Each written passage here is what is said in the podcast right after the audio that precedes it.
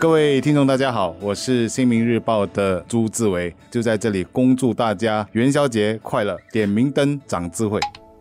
大家好，我是联合早报的郭丽娟，那我就祝大家东方情人节快乐。今天我们其实要谈的课题，其实就是电子烟嘛，在本地哈吸电子烟的年轻人正在快速的增长，而走私电子烟活动近年来也显得更加的猖獗。过去三年。就有超过一万三千起电子烟的走私案件，有近七千人因为持有和吸电子烟被逮捕。不过我估计这些被捕的人可能是以年轻人居多的，因为。电子烟的其中的一个取向就是年轻人是比较会喜欢这样的一个产品的。谈到电子烟的话，可能要去想的是，我们要怎么避免年轻人堕入这个电子烟的这个陷阱里面嘛？因为我们知道一些人是因为和朋友聚会，看到有人在聚会上抽电子烟，那多数是外国的情况，然后就觉得新鲜呐、好玩呐，那个味道又好像很特别，所以就先试了第一口。没想到从此之后就慢慢的上瘾了，一步一步就觉得这个电子烟已经是成为一种社交活动的一个类型了，所以觉得抽一抽好像也不太要紧。我这边提一下，其实很早以前就是在二零零三年的时候。我就听说市面上有一种烟叫做如烟，这个是当时在中国大陆的时候常听到的这样的一个字眼，就是说它可以取代香烟，而且不会让你高度的吸取尼古丁。我后来才知道，原来所谓的电子烟的第一代其实就是这个如烟，而现在情况是在于说，这个电子烟它在世界各地其实是有不同的评定的。根据世界卫生组织来说，目前大概是只有四十多个国家是完全禁止电子烟，而在一些国家其实它是被允许的。比如说英国，我知道的是在英国，呃，一些年轻圈子里面，蛮多人都在吸取电子烟。电子烟其实就是裹上糖衣的毒药。为什么呢？因为医学上已经证明了，电子烟含的就是你吸入的尼古丁，可能比你吸烟来的多。而目前的死亡率其实也相当的高，在美国已经有四千多人是死于跟电子烟有有关的这种病例。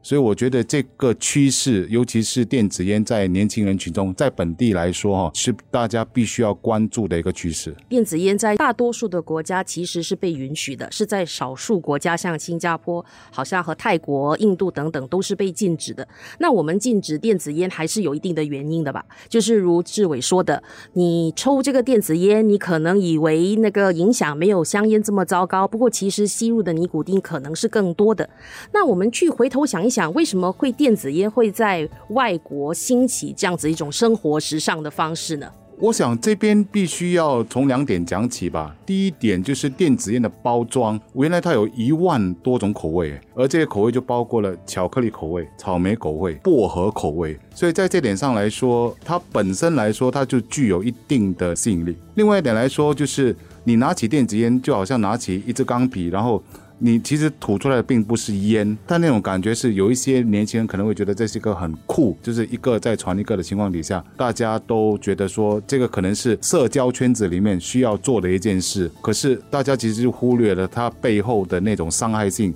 其实是比香烟来的大，因为他们可能觉得香烟不酷嘛，因为你夹着香烟然后吐出来那种烟，可能看起来有点老套。其实也让我想起海洛因跟冰毒的差别。海洛因其实被人家视为说比较过时的传统的毒品，可是冰毒就是吸引年轻人一代。可是其实这些，我觉得跟着时时代的步伐的前进哦，包括毒品。像香烟的制品都在跟着进化，而它进化包裹着不同的糖衣，这才是我们需要关注的问题。所以在一些国家，例如新西兰，为了就是鼓励人家不要抽烟，他们提供的替代选择其实是电子烟。这个情况跟新加坡是相当不一样的，就是因为呃那些商家都会把电子烟标榜成它是更健康的选择。如果你想戒烟，想戒掉尼古丁的话，那电子烟可以帮助你。不过，世界卫生组织已经说过，这其实不是一个他们推荐的一个方案。所以说回那个新西兰的情况，他们现在的做法是，到了二零二七年，如果你到时候还没有满十四岁的话，其实你终身就不能够买香烟了。替代的选择就是买电子烟。可是，如果这个电子烟慢慢的让年轻人造成依赖上瘾的话，那到头来他们要解决的又是要杜绝电子烟的问题。我我觉得这是一个得不偿失的做法。你其实很可能。在还没有完全了解电子烟的伤害的时候，你禁止了一个传统上已经造成伤害的烟制品，可是到头来却让年轻的一代可能吸取一个对他们的肺部更加造成严重伤害的制品。在我们这边新加坡来说，法律这一块，我们可能还要再加以修订，就是说认真的看待电子烟的这种高度的伤害性，以及它在年轻族群里面比较扩大的影响，这是第一点。第二点是，我觉得教育上来说，我想也是我们必须要下足功夫努力去推行的，因为我我认为很多人还并不知道电子烟的伤害，他们可能以为电子烟其实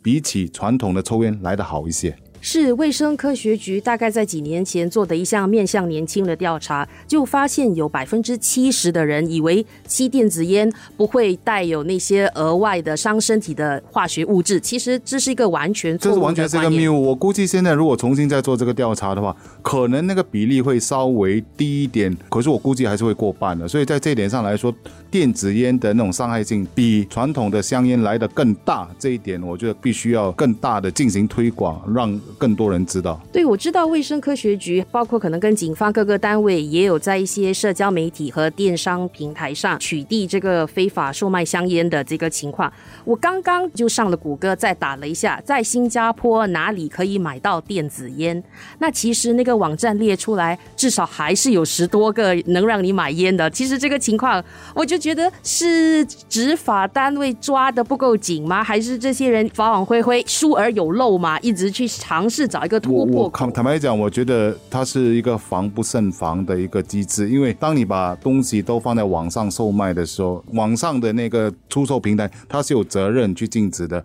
所以政府也在努力的，一找到他就跟那个网上平台说：“哎，你你必须要把那些字眼都拿掉，把那个销售的那个平台都拿掉。”可是我觉得它的重点在于，我们几乎很难避免年轻人上网购买电子烟。我觉得更大的一个重点就是要让社会给予压力，这个压力让网络平台也包括我们啊家长跟社会人士进一步的了解电子烟的大的伤害性。然后形成一种社会的比较大的一种舆论的上的压力，这样情况才可以慢慢的改变。可能还是要从小朋友从小跟青少年的时代开始，慢慢就是建立起这个抽电子烟有害的这个观念。夸张一点的来说，如志伟说的，它就是一种裹了糖衣的毒品。那新加坡我们知道杜绝毒品方面是做的非常不错的。那可能我们要把电子烟摆到像毒品这样子的一个位置，才能达到上下一心来杜绝电子烟的这个情况吧。所以我觉得法律上可能需要再去重新思考这个问题，就是要把电子烟摆在哪一个范围里面，